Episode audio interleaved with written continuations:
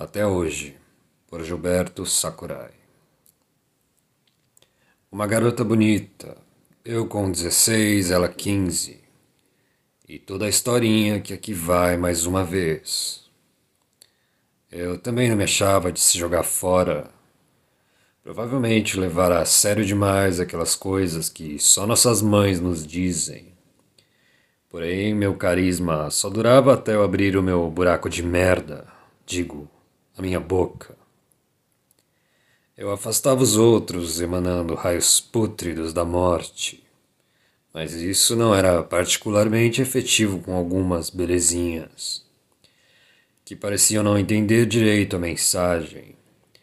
E agora compreendo, não estavam acostumadas com o tratamento VIP.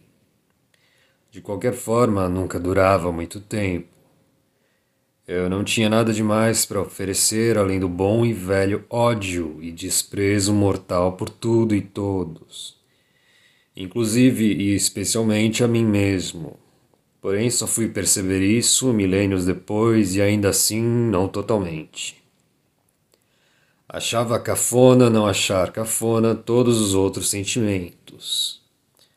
Só pensava em coisas más e passava mal se visse uma gotinha de sangue sequer. Minha, evidentemente. Quanto a elas, sei lá o que pensavam ou queriam. Se queriam o que pensavam que queriam, se só pensavam que queriam o que queriam, mas não queriam tanto assim. Pareciam sofrer de esquizofrenia ou algo pior. Falavam aos berros, riam de coisas sem sentido Choravam por causa de nada, brigavam comigo por causa de algo que eu tinha feito, poderia fazer ou sequer fosse cogitar até o dia da minha morte. Muitas vezes faziam isso tudo ao mesmo tempo. Cumprimentavam perdedores até piores do que eu com um beijo no rosto. Aquilo não parecia normal. Demorou para eu entender o que é que realmente não era normal. Os anos se passaram e uma engordou 15 quilos e tem o mesmo emprego ruim de 15 anos atrás. Outra juntou os trapos com um sujeito obtuso, com cara de futuro tiozão do churrasco, por não ter coragem de se assumir lésbica. Teve uma que se tornou uma bela potranca, que eu entendo que não seja um termo muito bacana, mas a outra opção era a gostosa filha de uma puta. E hoje trabalha com o pai que metia porrada nela e na mãe. E aquela que era da igreja evangélica, seu padrasto fora pastor, tinha sido preso e os caramba. E hoje mora no exterior, tem um monte de filhos e continua bonita. E maluca, imagino. E também teve a dita cuja, que morreu de tanto usar drogas, disse um conhecido meu que saiu de uma fazenda de reabilitação há uns tempos atrás. Ele contou que não passava uma noite sequer sem ver a alma dela rodopiando junto de outras porcarias numa espécie de espiral psicodélica demoníaca que se abria no meio do chão do seu quarto. Fui o primeiro a vender para ela. Trufas que eu fazia em casa todas as noites quando chegava do serviço e vestia meu avental de ursinhos, o tempo todo cantarolando alegremente brilha, brilha, estrelinha, sim, é evidente.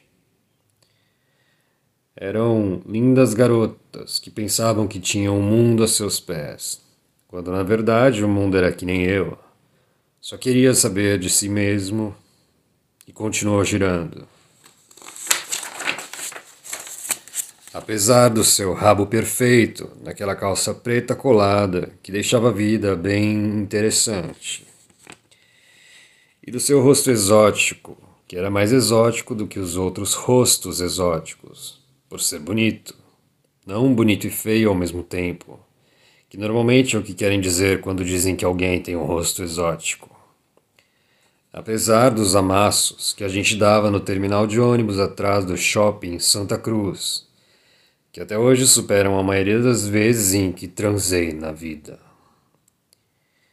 E dos seus olhos bondosos e ao mesmo tempo terríveis, que tornavam a vida meio difícil para qualquer um que inventasse de olhar para eles por mais de dois segundos. apesar de você esconder seus raios pútridos da morte, que só mostrava nas dezenas de cartinhas que me escreveu. Pelo menos no que eu gosto de acreditar.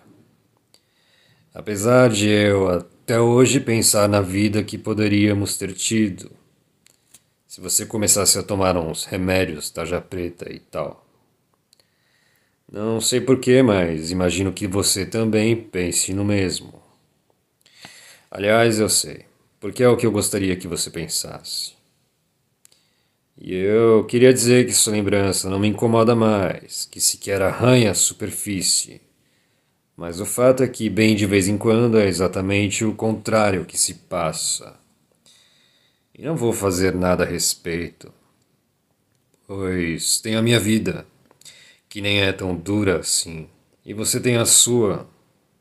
E acho que a humanidade toda devia passar menos tempo olhando para uma tela, agradecer mais, se desculpar menos e se dar um belo chute na bunda, pelo menos três vezes por dia. Faz tempo que eu sei o que acordar ao lado de uma mulher que tirou a maquiagem quando chegou em casa. Toda vez que ela sorri para mim é o meu reflexo que vejo em seus dentes. Embora isso não esteja acontecendo muito ultimamente. Me pergunto se com você o mesmo se passa. Escrito em 3 de março de 2018.